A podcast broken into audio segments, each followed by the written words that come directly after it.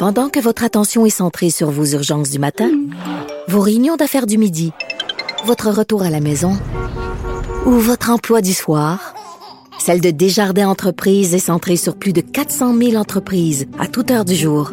Grâce à notre connaissance des secteurs d'activité et à notre accompagnement spécialisé, nous aidons les entrepreneurs à relever chaque défi pour qu'ils puissent rester centrés sur ce qui compte, le développement de leur entreprise.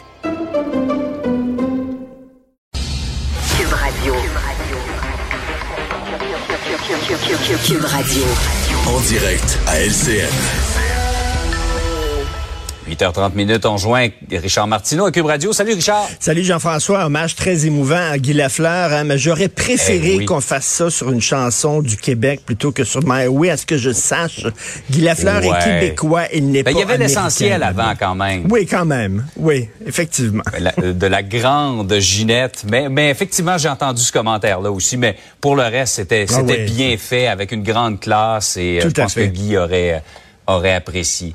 Euh, le départ de Véronique Yvon, pour toi, augure rien de très bon pour le Parti québécois. Écoute, c'était une grande pointure, on le sait, hein, quand même, Véronique Yvon, ça sera toujours euh, la femme qui a réussi à faire passer, adopter la loi sur l'aide médicale à mourir, ou elle a réussi à convaincre les autres partis de mettre leur partisanerie justement de côté euh, pour penser aux malades, pour penser aux patients.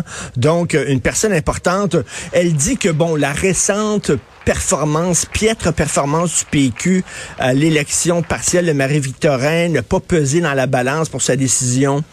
Entre toi et moi, Jean-François, si le PQ avait remporté les élections partielles et si les sondages donnaient le PQ, là, peut-être pas gagnant, mais mettons en deuxième position, là, euh, peut-être que ça aurait changé quand même sa vision des choses, là, un peu. Ça va mal au Parti québécois. Et écoute, c'est comme un peu les saucisses à grain, mais à l'envers, là. C'est C'est-à-dire que moins t'as de gens connus et de grosses Ouais. pointures qui se présentent, plus ça va être difficile d'attirer des gens connus, plus euh, moins les gens vont voter pour toi, etc.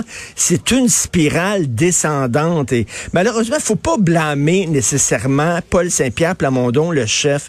Moi, je trouve que c'est vraiment un, très bon politicien. Il défend ses positions euh, et, et recentre le, le PQ le sur euh, sur la souveraineté. Mais regarde là, le sondage léger qu'il y a eu la semaine dernière. On a beaucoup parlé des résultats concernant les intentions de vote des Québécois. Mais moi, ce qui m'a vraiment euh, étonné dans ce sondage-là, on a demandé aux gens quels sont les sujets qui vont influencer votre vote aux prochaines élections. Alors, tout en haut, c'était la santé, le pouvoir d'achat et le coût de la vie. Les gens veulent parler Ouais. d'économie. Et tout en bas, les derniers sujets qui intéressent les gens, l'immigration, l'identité, la langue et la culture. C'est les thèmes du PQ, ça. Vrai. Ça n'intéresse plus les gens.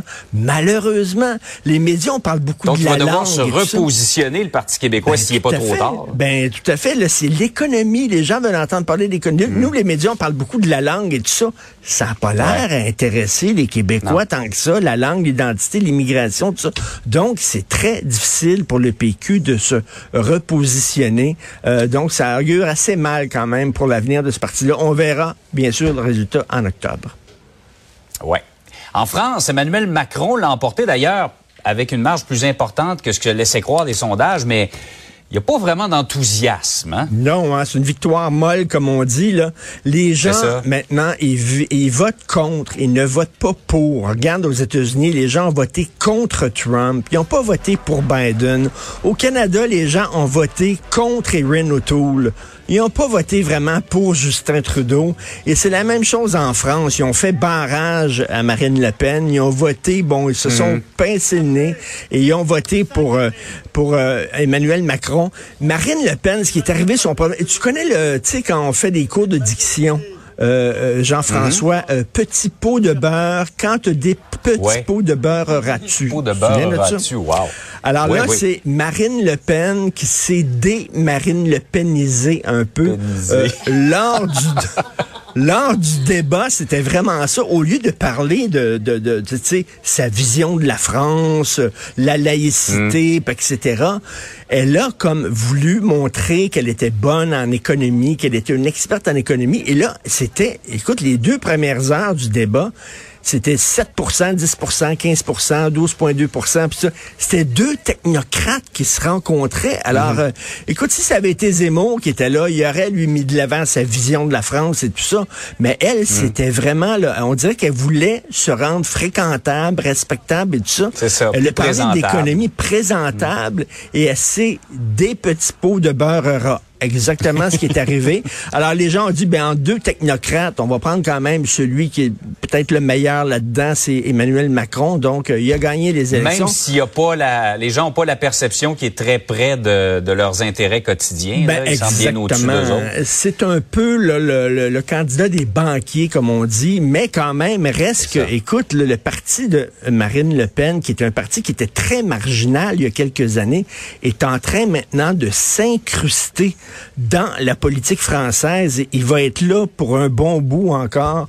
Donc, euh, c'est un parti. Les États-Unis sont divisés. Le Canada est divisé entre un parti conservateur qui se radicalise de plus en plus et un parti euh, libéral très à gauche. Et c'est un peu la même chose qui arrive avec la France, un pays divisé aussi. Richard, passe une excellente journée. Excellente journée à tout le monde. Bonjour.